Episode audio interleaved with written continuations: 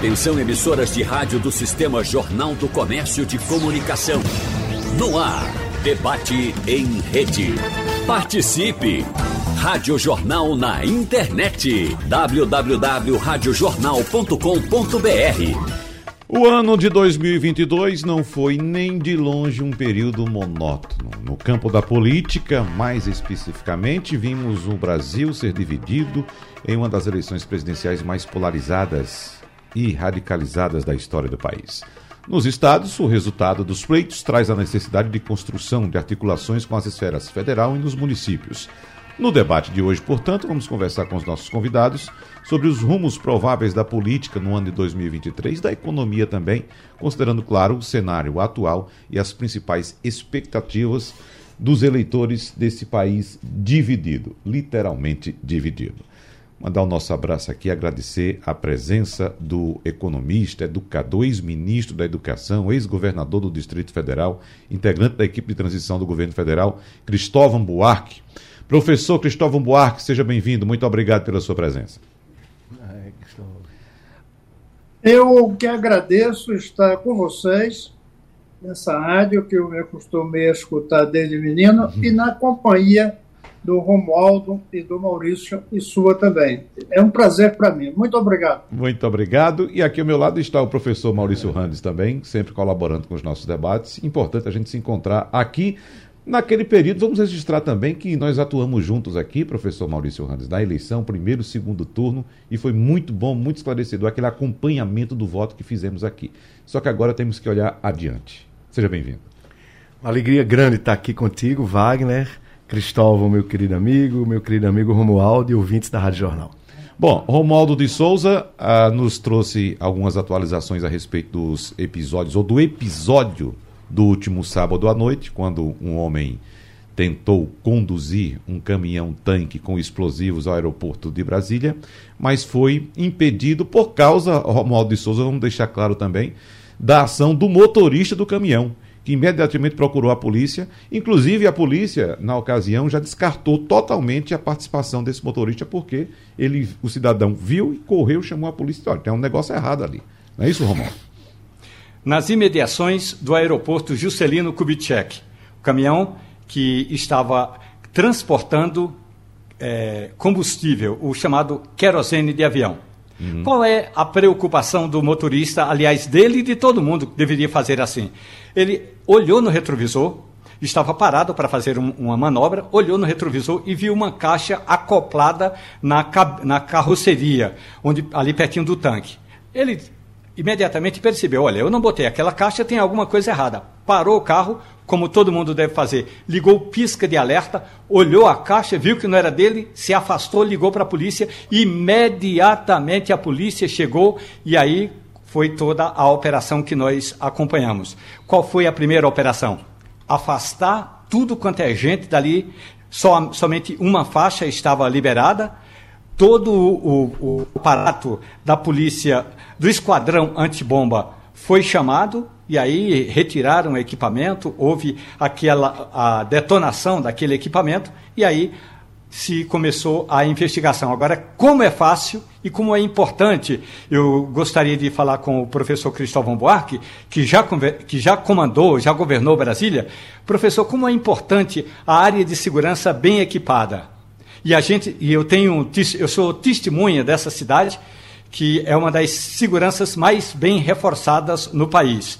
E aí a segurança imediatamente eh, levou eh, uh, o equipamento para um determinado lugar e a equipe de perícia, professor, começou a fazer a vistoria nas câmeras e imediatamente que aliás é bom que se diga, foi uma ação rápida, imediatamente é, com, é, chegaram à conclusão de que, primeiro, não havia nenhuma, nenhum dolo da parte do motorista e que alguém teria colocado aquela caixa, e foi aí que chegaram a George Washington de Souza. Professor Cristóvão?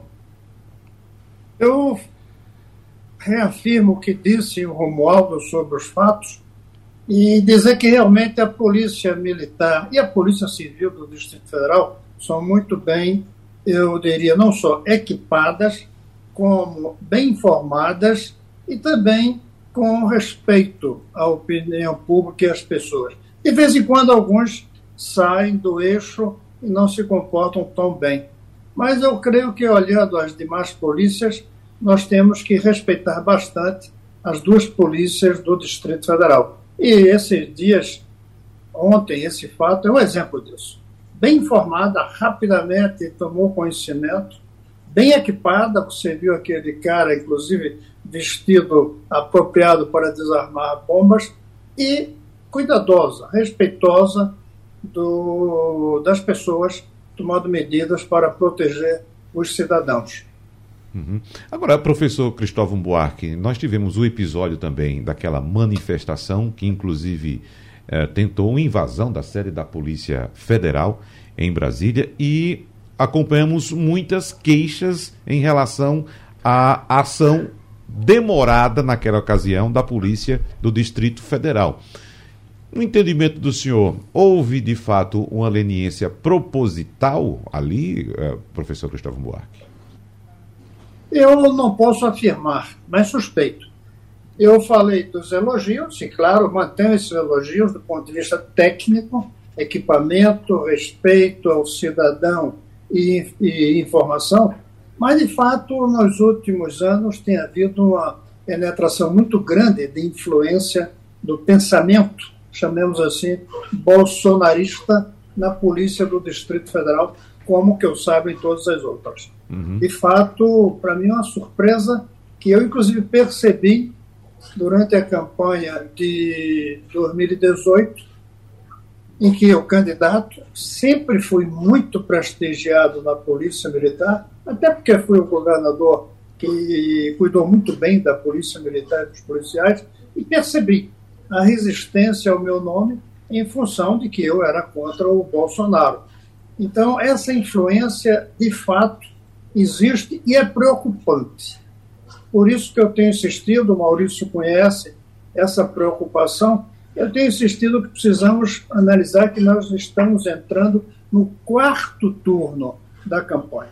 Primeiro turno, o Lula ganhou com os seus partidos, no segundo, ganhou com a frente, no terceiro, graças sobretudo ao Tribunal Superior Eleitoral, ganhamos impedindo o golpe. Agora falta um quarto turno, que é ganhar a mente ganhar a opinião. Não para que todos os brasileiros fiquem de esquerda, fiquem petistas ou de qualquer partido, mas que fiquem democratas. Nós vamos precisar de um esforço muito grande. E o presidente Lula será o grande responsável por isso. E o grande responsável se não fizer isso. Nós precisamos ganhar a mente do povo brasileiro para a democracia e para um progresso justo e eficiente no Brasil. Professor Maurício Randes, vamos lá. O que é que precisamos fazer agora para chegar a esse ponto que qualquer pessoa sensata no, no, país quer que chegue, como bem disse agora o professor Cristóvão Buarque. Mas nós temos muitas preocupações adiante. Eu citava agora há pouco no Passando a Limpo que nós tivemos um líder popular, muito popular, que foi Luiz Inácio Lula da Silva no primeiro e no segundo mandato, uma pessoa que andava entre o povo, saiu com 80% de aprovação, né? mesmo que obtenha um, um índice de popularidade muito alto, relativo ou próximo àquele que foi no primeiro e no segundo mandato, a preocupação com a segurança do presidente deve impedi-lo de, digamos, circular mais livremente entre ambientes e pessoas, professor Maurício Andes. É fato, né? Começando, uhum. né, meu querido Wagner Gomes, com a posse.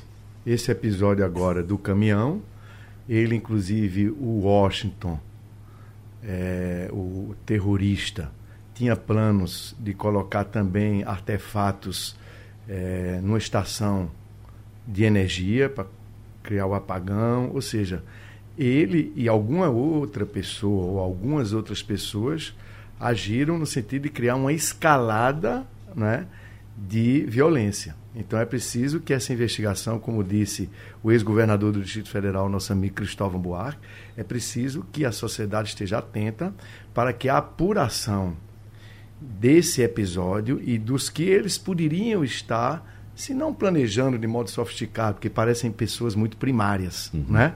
pessoas muito precárias.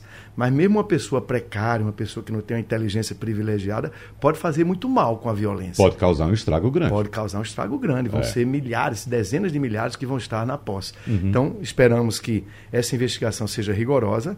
Eu queria tocar, quando você falou, Wagner Gomes, que houve é, aquele pessoal que atacou a estação da a sede da Polícia Federal em Brasília, a gente não viu ainda um esclarecimento total. E circularam falas nas redes sociais dizendo que eles tinham encontrado uma resistência, digamos, arrefecida. Quando eles partiram para atacar as instalações lá da Polícia Federal, papapá, alguns dos que estavam lá guarnecendo aquele prédio diziam: olha, se vocês não fizerem dano a nenhum de nós, os policiais, vocês podem é, fazer a sua manifestação. Leia-se, atacar as dependências do prédio público de segurança. Uhum. Então, esses dois episódios é, fazem com que todos nós queiramos e cobremos que essas duas investigações sejam rigorosas até para poder as pessoas terem mais seguranças segurança e tranquilidade para presenciarem um ato festivo como é a posse do presidente. E sem dúvida, Wagner Gomes, Lula que sempre gostou de estar presente nas pessoas, de falar com as pessoas, é, ele agora vai ter que ter mais cuidado. Ele vai ter que, talvez nesses episódios públicos, estar com colete, uhum. porque a gente viu que este Washington que esse Washington Souza Oliveira, né, o que eu gravei do nome dele, porque me chamou a atenção, ele tem o nome do presidente Washington. George Washington. Né, de George Washington. Um ele democrata. Tem, ele tem o presidente, um fundador é. da democracia americana. Quando eu morei nos Estados Unidos, eu li uma boa parte da literatura sobre a ação de Jefferson, de Washington, de uhum. Franklin, é, de, Mon de todos aqueles que criaram a República Democrática Americana. E agora o cara com o nome desse é um terrorista bolsonarista. Isso é muito triste, né? Uhum. Porque isso é uma de degradação do ser humano muito grande. O cara querer fazer o mal, matar as pessoas. Porque quando você quer botar uma bomba no aeroporto de Brasília, você está querendo matar as pessoas. Você quer fazer o terror matando as pessoas. O George Washington deve estar tremendo lá no túmulo, né, Wagner? Uhum, sem dúvida. Agora... A reportagem da Rádio Jornal teve acesso ao depoimento de George Washington eh, de Souza. Em um dos trechos, ele diz o seguinte: é, tá assim, no dia 12 de dezembro, houve o protesto contra a prisão do índio, onde eu conversei com os policiais militares, eu conversei com os bombeiros, que eram os responsáveis por conter os manifestantes. E aí o que eles me disseram? Ó, oh, a gente não vai interferir desde que você não agridam os policiais. Ou seja, ainda que aí onde é que vem o segundo aspecto, e daqui a pouco eu gostaria de tocar nesse ponto, ainda que George Washington seja amador, é preciso dizer quem bancou a ação política, intelectual e econômica de George Washington. Ele veio lá do sul do Pará, numa caminhonete Mitsubishi Triton carregada de arma, deixou lá o trabalho dele, a empresa dele, para cometer um atentado em Brasília e ficar hospedado num apartamento ali numa área relativamente nobre, onde o, onde o aluguel não é menos do que 3 mil reais, tudo isso precisa também ser desvendado. Eu vou trazer alguns dados que foram divulgados semana passada pelo governo de transição uh, a respeito o que se chama de radiografia do governo atual. O que é que o governo entrante vai receber do governo sainte, não é? Aí são vários pontos e pontos importantes. Por exemplo, o percentual de crianças menores de 7 anos com acompanhamento vacinal caiu de 68% em 2019 para 45% neste ano. Apenas 60% dos dados do cadastro único para programas sociais estão atualizados. Houve redução de 93% desde 2015 nos programas para promoção da igualdade racial. 93% das rodovias federais estão sem contrato de manutenção. A faixa 1 do programa Verde e Amarelo de Habitação Popular foi simplesmente zerada. Mais de 14 mil obras estão paralisadas. E em quatro anos do governo Bolsonaro, 45 mil quilômetros quadrados foram desmatados na Amazônia. O relatório final do Gabinete de Governo de Transição também afirma que Bolsonaro cometeu um erro estratégico ao isolar a Venezuela e transformou a América do Sul em um palco da disputa geopolítica entre Estados Unidos, Rússia e China. E segundo o documento, o governo desestimulou a integração do Brasil com os vizinhos, o que resultou no desmonte da Unasul, na saída da CELAC e no crescimento de forças favoráveis ao desmantelamento do Mercosul.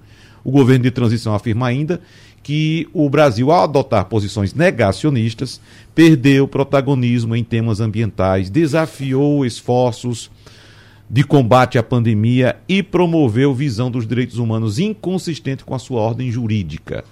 E encerra o diagnóstico alertando para a dívida que o Brasil tem com as organizações internacionais hoje atualmente em 5 bilhões e meio de reais, uma dívida que representa grave prejuízo à imagem do país e à sua capacidade de atuação e compromete severamente a sua política externa. Então, é um cenário que apontam como terra arrasada, que inclusive também passa pela educação. A verba, por exemplo, em merenda escolar, já falamos aqui, tocamos nesse assunto em outra ocasião, estancou em 36 centavos por aluno. Você veja, observe que é uma, uma, uma, uma merenda de 36 centavos. E na assistência uh, social, a espera pelo BPC saltou de 78 para 311 dias. Bom, são vários pontos que nós temos aqui que eu queria, inclusive, antes de passar para o professor Cristóvão Buarque, trazer Romualdo de Souza com análise dessas informações. Romualdo, se de fato essas informações são condizentes ou, pelo. A gente tem que desconfiar um pouco que de fato temos um governo diferente, né? opositor ao que sai. Então, será que houve, é, de certa forma, um aumento, um exagero nessas informações, Romualdo de Souza, essas informações são de fato técnicas? Essas informações elas deveriam ter sido divulgadas num momento único. Aqui está o relatório, analisem o relatório e este é o documento que a equipe de transição elaborou. Mas aí o que fez o presidente eleito? Lula da Silva anunciou uma série de novos ministros e entregou o relatório. Ou seja, o debate ficou muito mais em torno dos nomes e não do que eles vão enfrentar. Na minha avaliação, o, prime o primeiro, o erro mais primário de Lula da Silva, o Lula.3, foi ele deveria ter começado o anúncio pelo chefe do meio ambiente. Seria uma satisfação ao país e ao mundo. Olhe, o meu chefe, o meu ministro ou a minha ministra seria o primeiro nome para justamente atacar um dos pontos que deixa o Brasil mais vulnerável no exterior, que é a questão do desmatamento, das queimadas e das invasões de terras indígenas. Portanto, até agora não está solucionado a quem Lula vai entregar o meio ambiente, pode até ser a Marina, acho que é um bom nome, mas na minha avaliação, deveria ter começado por aí. Com relação ao relatório, é, é, eu, eu, acredito que, apesar de inchada de tanta gente que tinha na equipe de transição, é, o relatório é, conseguiu fazer um diagnóstico de parte do que foi o governo do presidente Jair Bolsonaro. Propostas? Muitas foram apresentadas. Acredita-se que agora os novos ministros os 37 ministros, é bom que se diga, 37 ministros terão muito o que fazer com esse relatório, Wagner. Uhum. Professor Cristóvão Buarque, o relatório uh, pode estar, digamos, inflado ou de fato o cenário é esse, de terra arrasada, como um, um termo que eu utilizei agora há pouco, professor Cristóvão? Eu creio que é maneira certa dizer isso, terra arrasada. Brasil teve a má sorte da coincidência de duas epidemias, uma sanitária, Covid, e uma política, Bolsonaro. Foram duas epidemias que se espalharam pelo Brasil e tomaram conta durante quase que o mesmo período. Então, nós vamos receber uma terra arrasada. Agora, precisamos ver que em alguns setores a terra estava um pouquinho arrasada antes. Em educação, por exemplo, o desastre que foi o Bolsonaro, eu comparo com um terremoto que acontece em um povoado de casebres. O terremoto destruiu os casebres, mas eram casebres. Nós não tínhamos um sistema escolar capaz de resistir ao terremoto. Nós não tínhamos uma qualidade tão boa que se perdesse Perdeu-se pouco, esse pouco foi quase tudo. Então a terra arrasada é um fato. Mas não vamos pensar que quando chegou Bolsonaro, ele encontrou um paraíso em, em muitos setores. Mesmo na economia não estava, mesmo na educação, na saúde, que estava melhor e que outros setores também não estavam. Mas é uma tragédia o que o Brasil viveu com a epidemia sanitária e com a epidemia política com o Covid e com o Bolsonaro. Uhum. No que se refere à política externa, que é onde eu participei, gostaria depois de voltar para a educação, na nossa conversa, se houver tempo, eu me dediquei mais ao futuro do que ao passado do Bolsonaro. Eu me dediquei mais a sugerir como deveria ser a política externa brasileira a partir de agora, no mundo que temos, que é diferente do passado, e com uma figura como Lula, de chefe de Estado. O que é que é diferente hoje em relação ao passado? Eu defino numa frase no documento que eu fiz para o grupo de transição. Até recentemente, o mundo era a soma dos países.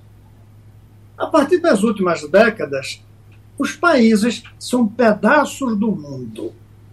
Então a política externa tem que ser para o mundo. E aí é uma grande chance brasileira. Porque o Lula é o, candidato, o presidente que tem essa sensibilidade, não tem muitos outros com ela, mas tem alguns. O Lula tem um prestígio internacional que poucos outros têm, mas, sobretudo, o Lula é presidente do país que mais se parece com o planeta. Os indicadores sociais, é econômicos, a riqueza ecológica do a Brasil é um retrato do planeta. Pois a Europa não é um retrato do planeta. A África tampouco. O Brasil é. Então o Lula tem, tem que vir agora para uma política externa como uma espécie de estadista do mundo, para o mundo. Tem que ser uma espécie de Mandela para o mundo. Mas para isso, ele tem que fazer coisas aqui que sirvam de exemplo.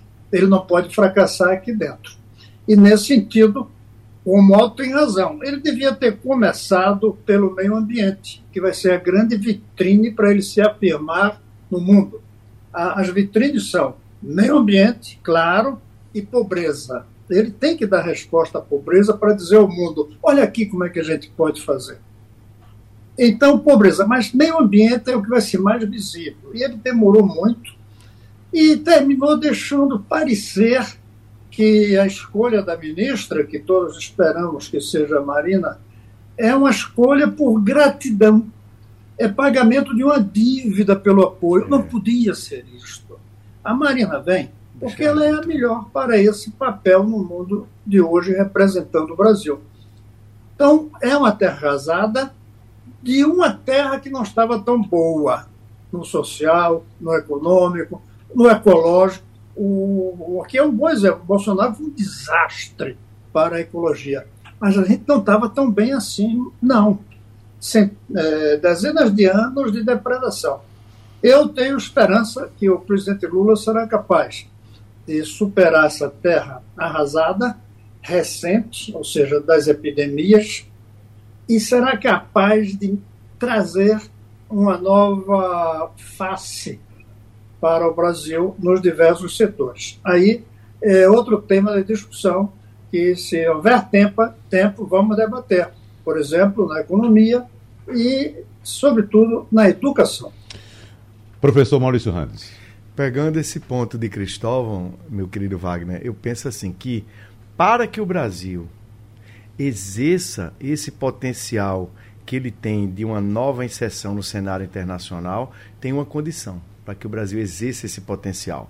É dar o exemplo com essas políticas universais aqui dentro do Brasil. Porque não adianta o presidente Lula, com o prestígio e o reconhecimento internacional que ele tem, ele tocar no tema da, da, de uma economia verde e do meio ambiente, tocar no tema da inclusão social dos deserdados, tocar no tema das inovações tecnológicas, de uma revolução digital que está em curso também aqui no Brasil, se internamente esses indicadores a que Cristóvão se referia não forem transformados rápida e estruturalmente. O que é que eu quero dizer? Não adianta falar de combate à fome se nós tivermos apenas o Auxílio Brasil.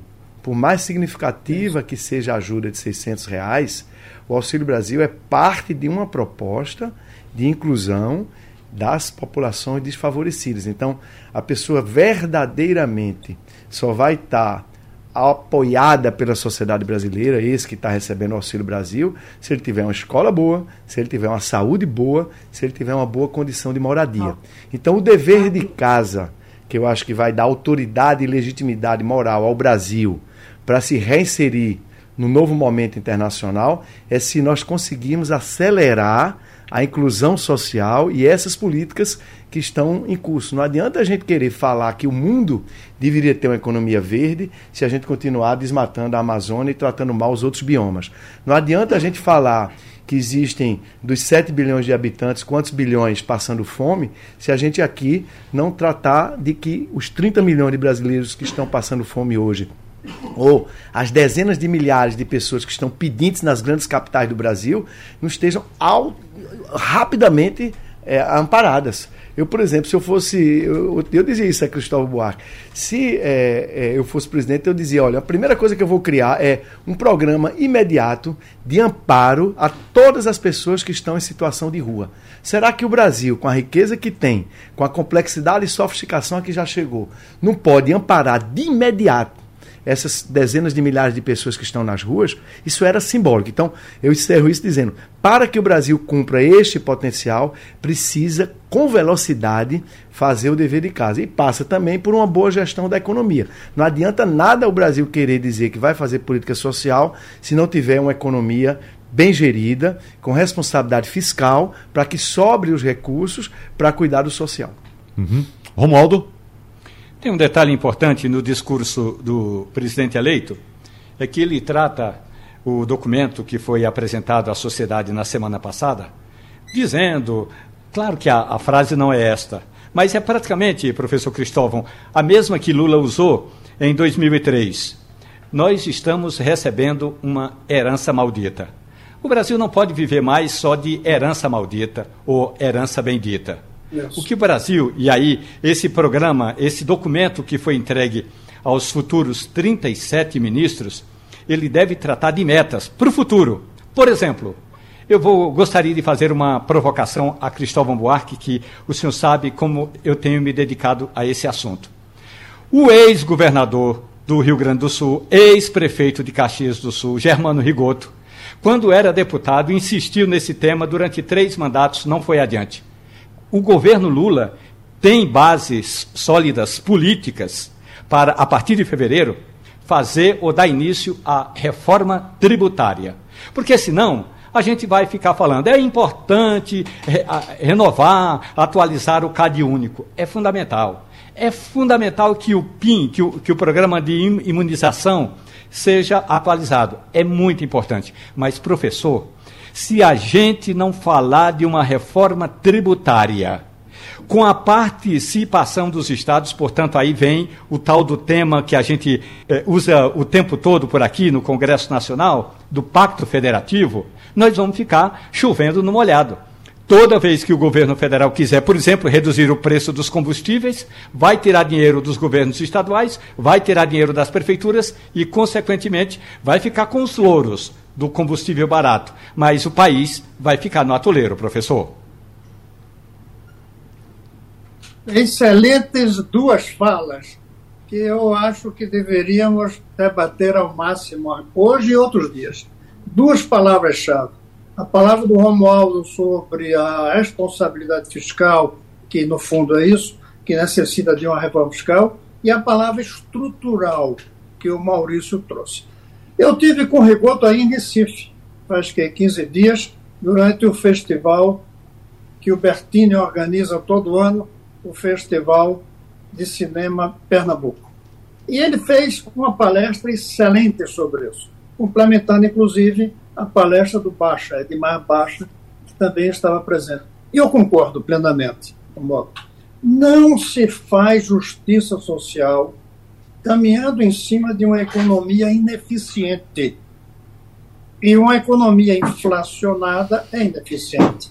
Eu temo muito que a gente esteja caminhando para financiar gastos justos, mas que excedem as possibilidades fiscais, fazendo com que o Estado ou tome emprestado dinheiro ou emita dinheiro. Nas duas circunstâncias, vamos ter juros altos e inflação. Tempo. Se fizer isso, não adianta. O Maurício falou, e aí entra a estrutura, 600 reais de Bolsa Família. É muito pouco e não dá para pagar mais do que isso. A gente vê a dificuldade. Mas tem algo mais grave. Se vier a inflação, não no final desse ano que acabou, mas no final do próximo ano, os 600 vão valer apenas 500. Então vai ser menor ainda. É preciso que o Lula traga mudanças estruturais. E isso ele não ajudou quando transformou a Bolsa Escola em Bolsa Família. A Bolsa Escola era um conjunto, uma renda, chame auxiliar, Auxílio Brasil, ou o que quiser, e escola. A estrutura vinha da escola. O auxílio vinha da Bolsa. Quando transformou em Bolsa Família, descaracterizou o lado transformador, estrutural, na palavra que o Randes usou, e ficou assistencial. Toda essa campanha presidencial não teve um único candidato que trouxesse a ideia de que daqui a 20 anos ninguém no Brasil vai precisar de Auxílio Brasil, de Bolsa Escola ou de Bolsa Família. Nenhum. O debate era quem ia pagar mais. O Ciro propunha mil reais, chamando de renda mínima, e quem ia fazer isso por mais tempo? O Lula propunha até entrar na Constituição. Como é que pode entrar numa Constituição algo que tem que ser, por definição, passageiro? Auxílio é uma coisa passageira, senão não é auxílio. Então, falta sim essa visão de mudanças estruturais no Brasil. E para concluir, falando, Romoso, sobre terra arrasada, todos os presidentes do Brasil transferiram terra arrasada para os seus sucessores. Alguns menos, alguns mais. É, mas desde o primeiro governador geral, foi Mendes Sá, não foi? Tomé de Souza. Que a, gente tem, que a gente tem terra arrasada, seja arrasada destruindo onde vivem os índios, destruindo florestas, trazendo escravos, que é terra mais arrasada do que 350 anos de escravidão, a economia podia estar maravilhosamente bem, mas era uma terra arrasada pela escravidão. Agora, o que não basta, e você disse bem, Omoda, é resolver o arrasado. Não passou o terremoto, passou um vendaval, não é só aplainar o terreno, é construir um prédio novo. Esse prédio novo não se constrói em quatro anos, mas se faz a estratégia em quatro anos, se define, se inicia, para que em 10, 15, 20, 30 anos o país seja outro. Eu espero que o presidente Lula desperte para essa ideia de que, primeiro, a terra arrasada, outros também receberam, e até mesmo o governo da Dilma pode-se dizer que deixou a terra bastante arrasada também, do ponto de vista de recessão, uhum. inflação, desemprego, juros altos.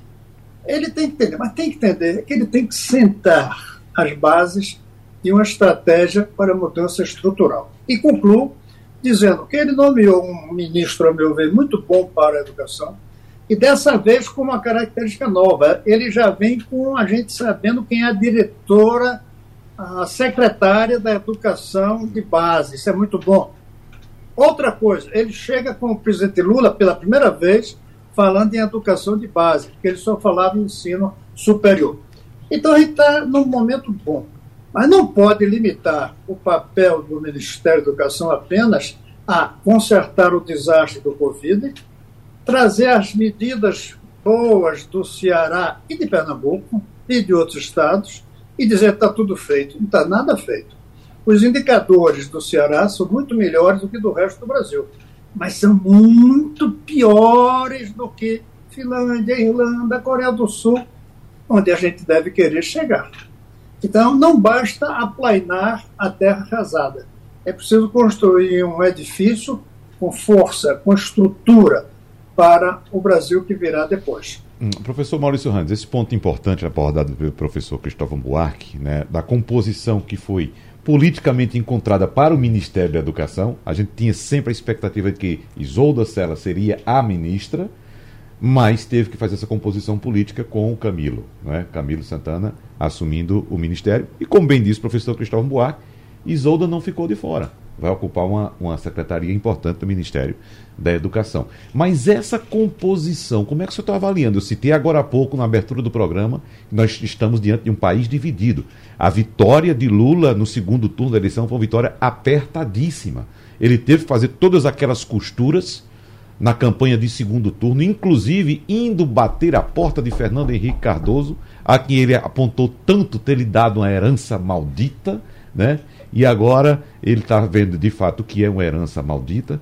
Mas o que a gente acompanha também nessa composição é uma presença muito forte, talvez do petismo, talvez aquele mais radical, de interferir nas escolhas e tentar levar adiante uma composição mais petista do que deveria ser diante das circunstâncias que foram a eleição do segundo turno, professor. É, começando com essa coisa da educação, Wagner Gomes, é, nós aqui mesmo na Rádio Jornal, Cristóvão Buarque, eu, Romualdo, você, Geraldo, conversamos sobre isso. Muitos de nós é, preferiríamos que o Ministério da Educação fosse cuidador apenas da educação básica. Fizemos um debate aqui especificamente um debate sobre isso. sobre isso. Exatamente. Né? Então a gente sabia que isso era difícil, porque isso era um cavalo de pau. Mas pelo menos, como disse Cristóvão agora, está anunciado um ministro da Educação e uma secretária da Educação Básica que conhece a fundo. A Isolda Sela ela foi secretária de Educação de Sobral, depois foi secretária estadual de Educação no Ceará. O Ceará hoje tem das 100 melhores escolas de ensino básico, o estado do Ceará tem 77. Então, é um bom caminho. É uma esperança de que o Ministério da Educação não fique capturado pelas instituições federais de ensino superior, pelas universidades. Então, agora o Brasil vai cobrar e as pessoas que estão lá à frente já tiveram na sua vida pública uma prestação de serviço na área da educação básica, mas precisamos fazer uma revolução. É até voltar a debater isso, Cristóvão tem uma ideia que eu concordo, que é a nacionalização do sistema básico de educação por opção dos municípios, isso tudo pode ser discutido. Porque agora a gente tem no Ministério da Educação uma pessoa, duas pessoas que têm um compromisso com a educação básica e não apenas com a universidade, que também é necessária. Uhum. E sobre essa coisa da composição, Wagner Gomes, eu estava pensando assim, que todos nós temos senões na forma como o processo foi conduzido. Mas eu estava também tentando pensar, se eu tivesse lá no lugar do presidente da República, você tem essa tarefa primeira, que é pacificar o Brasil. O Brasil saiu, como você disse, Wagner, dividido, e a gente tem que. Nenhum país vai para frente se ficar a vida todinha nessa quebra de braço. Eu já senti, viu, andando na jaqueira, nessa época de Natal, o espírito natalense, de natalino, né? Falando com muitos amigos e alguns bolsonaristas, eu já senti os espíritos desarmando. Uhum. Na contramão desses que fizeram agora essa tentativa de atentado terrorista em Brasília.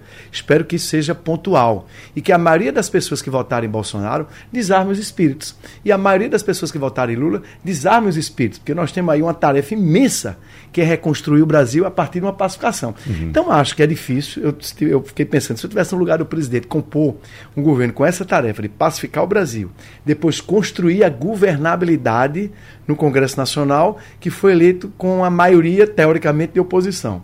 E terceira tarefa, construir um governo com eficiência. E quarta tarefa, que não repita erros que foram cometidos nos governos anteriores, como, por exemplo, a corrupção da Petrobras. Então, são quatro desafios muito grandes. Eu acho que o presidente Lula é, tem consciência disso tem maturidade e experiência política para isso, e o Brasil, sobretudo, já está cansado de viver brigando, cansado de governos fracassados. Então, diante desse relatório aí que o Alckmin é, deu uma declaração dizendo que estava impressionado, que não era só de erros de governo, era que como se não tivesse governo. Na verdade, o que aconteceu foi isso, né? O Bolsonaro cuidava muito mais de mobilizar a sua base, o seu núcleo duro, com radicalismo, né? com sinalizações de intervenção, etc., e esqueceu de governar. A, a, tarefa principal que o povo brasileiro espera do presidente da República é que ele coordene as diversas áreas. Né? Então, eu acho até que Lula, nesse momento, né, a gente estava conversando aqui antes de começar o programa, Wagner Gomes e eu, talvez Lula, é, nesse momento, compondo o governo, se concentre nisso, né? em dar as linhas para cada ministro uhum. a partir desse relatório aí. É. Romualdo de Souza, como eu citei, e o professor Cristóvão Bach solicitou né, um pouquinho mais de tempo para a gente falar sobre educação.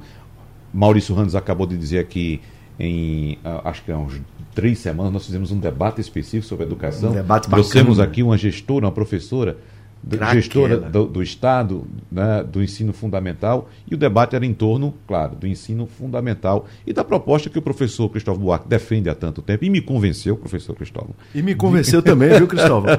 que a educação deve ser federalizada. Por isso até eu já escrevi Brasil. sobre isso é. também. Mas esse é um assunto, Romualdo, que envolve todos os entes da federação: educação, governo federal, governos estaduais e municípios, Romualdo de Souza. Eu estou convencido dessa ideia do professor Cristóvão Buarque desde a época que eu comecei a dar aula, já faz aí 15 anos na universidade. E aí, professor, você sabe o que acontece? É que o professor, digamos, da área de jornalismo, vai ter de ensinar aos alunos a conjugarem o verbo ter ou o verbo estar, porque eles não aprenderam é, lá no que a gente chamava no ginasial ou no primeiro grau. Então, a gente perde, vou usar uma expressão popular, perde um tempo danado na universidade para ensinar coisas que os alunos não aprenderam lá no ensino fundamental. É por isso que a gente, vez ou outra, encontra uma certa é, um, um, problema no a, aluno que sai da universidade, porque às vezes ele tem dificuldade de usar alguns advérbios tão importantes. Mas tá. O que é, poderá acontecer, e aí nessa parte eu estou convencido de que o futuro governo pode acertar. É a tal da. É, nós o governo Lula usou no, o Lula.1 e o Lula.2 usou muito um fenômeno chamado que, de reuniões estratégicas.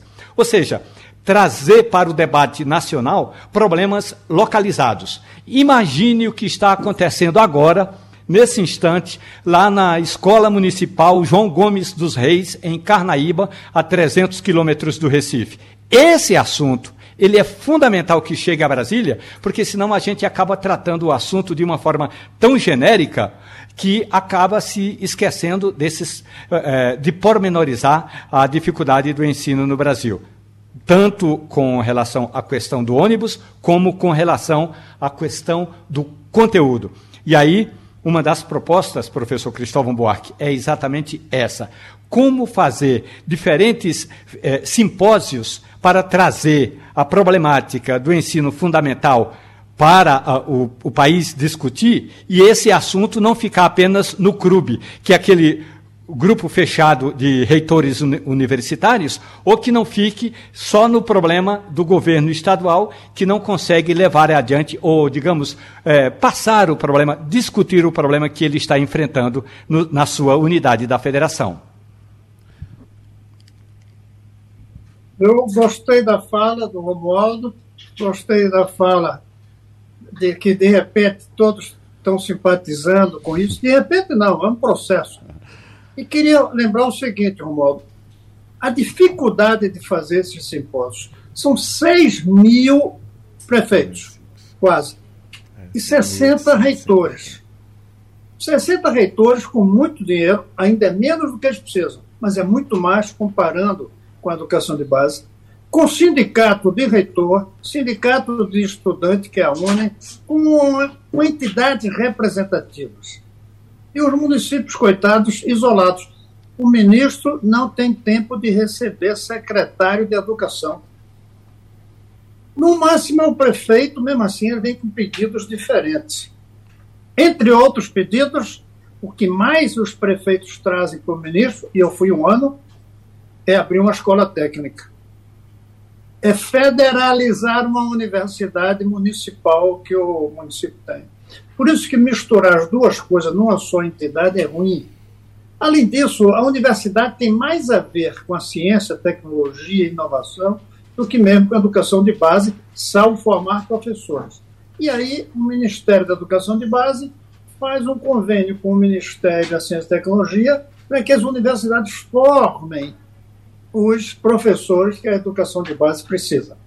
Mas eu queria lembrar, já que estamos com os cearenses hoje cuidando da educação, lembrar que a escravidão acabou em uma cidade cearense chamada Redenção, quatro anos antes do Brasil inteiro. Pois bem, quando a, a, aquela, quando a escravidão acabou em Redenção, que não se chamava Redenção ainda, muitos escravocratas disseram: não tem que fazer lei de lei áurea. Deixa que cada município escolha. Deixa que cada Estado escolha quando quer abolir a escravidão. Aliás, dando como exemplo os Estados Unidos. Até o presidente Lincoln, quando chegar, quase 100 anos depois da independência, tinha Estado escravocrata e Estado sem escravidão. Muitos defenderam isso. Imagine se a gente tivesse seguido esse caminho. Garanto como até hoje tinha município com escravidão. Garanto. Uhum. Se não fosse o império, uma princesa que unificava o país, ter tido a ousadia, graças à competência, entre outros, do nosso conterrâneo Joaquim Nabuco, não tinha acabado. O mesmo vai valer para a educação. Se deixarmos nas mãos dos prefeitos, eles não têm recursos. Mas se a gente jogar recurso financeiro, eles não têm recurso pessoal. Ou não tem a vontade. Ou de um ano, um prefeito que é uma coisa, no mandato seguinte, outro que é outra coisa. É preciso ter um, ser uma questão nacional. E sendo questão nacional, ter uma estratégia, porque isso não se faz como a Lei Áurea, que se disse amanhã estão soltos, mas não ficaram libertos porque não demos escola. Só deu para ficar solto. Não dá para fazer amanhã todas as escolas serão federais, vai adiantar nada. Tem que ser uma carreira nova do professor, edificações novas, e isso leva 20, 30 anos para chegar ao país inteiro. O Maurício falou: deixemos que o município escolha o que quer entrar ou não no sistema. Eu tive em mãos uma carta do prefeito de Barreiras, aqui perto do, de Brasília, a presidente Dilma, muito tocante. A carta dele dizia: presidente, eu não tenho dinheiro para dar uma boa educação para as crianças do meu município. Por favor, presidente, essas crianças são brasileiras. Adote as minhas crianças, colocando aqui todas as escolas com recursos federais. Eu não sei nem se a presidente respondeu. Mas é isso que precisa fazer. A palavra federalização se desgastou muito. Eu tenho usado muito a palavra adoção. O governo federal ir adotando as cidades que precisam e que querem. As que não querem, vai chegar o dia delas. As crianças vão pagar, que vão ficar um tempo sem ter, mas obrigar pode não ser tão bom. Eu não vejo outra saída se queremos dar o um salto. Aí, falando rapidamente do novo, da nova administração. Ela vai ter que ter como primeira tarefa recuperar a terra arrasada das epidemias, sobretudo do Covid.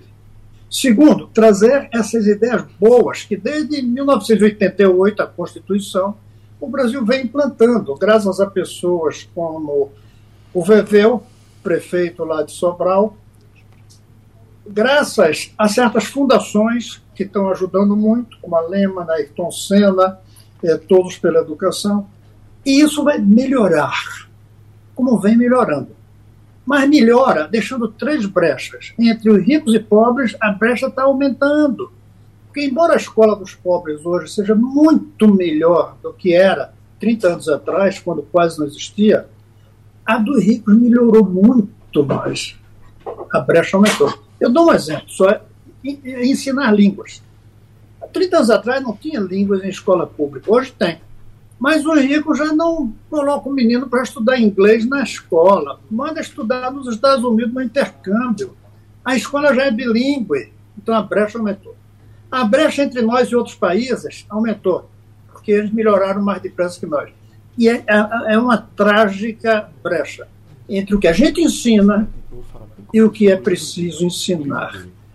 30 anos atrás, você ensinava pouco, mas aquele pouco dava para o recado. Hoje você ensina mais, mas não dá para o recado. Tinha cozinheiro aí em Recife, comidas maravilhosas, analfabetos. Hoje tem que saber francês para trabalhar num restaurante fino. Então, temos que quebrar essas brechas. Eu só vejo uma maneira. O novo ministério, além da resolver a terra arrasada, além de trazer as medidas de melhoria e Pernambuco e Ceará são exemplos, trazer a, a linha de uma estratégia que vai levar 20, 30 anos, acho que eles podem começar de uma nova realidade. E aí o que eu tenho sugerido, gostei quando o Maurício falou em um governo é, ter como meta imediata tirar essa população de rua, e é possível, Eu acho que seria uma meta possível dizer, nos quatro anos do primeiro mandato do presidente Lula, que aliás diz que só vai ter um, e eu acredito que ele só queira um mesmo, nesses quatro anos nós vamos adotar 200, 300 cidades no Brasil. Uhum. Não dá para ser mil, é. mas dá para 200, 300. E aí o exemplo fica. Uhum. É isso. Nós mas... vamos ter que fazer tudo isso ao mesmo tempo para mudar a característica da sala de aula, que agora tem que ser com computador, com uhum. Google ou seja, sair da aula teatral para a aula cinematográfica. Maurício, sobrou pouco tempo, mas vamos Tô lá. Estou terminando de ler seu último livro, Cristóvão Buarque, A Última Trincheira da Abolição, que é a Revolução Educacionista. Isso que a gente ouviu aqui de Cristóvão na Rádio Jornal, a gente pode, veja como é bom um debate desse na Rádio Jornal. Hum. A gente pode também ter mais vontade ainda de ler o último livro dele, A Última Trincheira da abolição. O último livro de Cristóvão está excelente. Eu recomendo aos ouvintes da Rádio Jornal que se deliciem com esse livro. Muito bem. Maurício Randes, muito obrigado pela sua participação. Agradeço também ao professor Romualdo de Souza e, claro, ao professor Cristóvão Buarque. Muito obrigado. Lembra ao nosso ouvinte que o debate é repetido amanhã às duas e meia da manhã. E, claro, no decorrer do ano novo 2023, a gente faz outros encontros dessa natureza aqui para a gente discutindo o Brasil e levando informação para as pessoas participarem cada vez mais desse processo de construção, para alguns até reconstrução desse país. Mas vamos pensar numa construção de um país melhor para todos nós. Obrigado, amanhã a gente volta. Abraços. Sugestão ou comentário sobre o programa que você acaba de ouvir, envie para o nosso WhatsApp 99147 8520.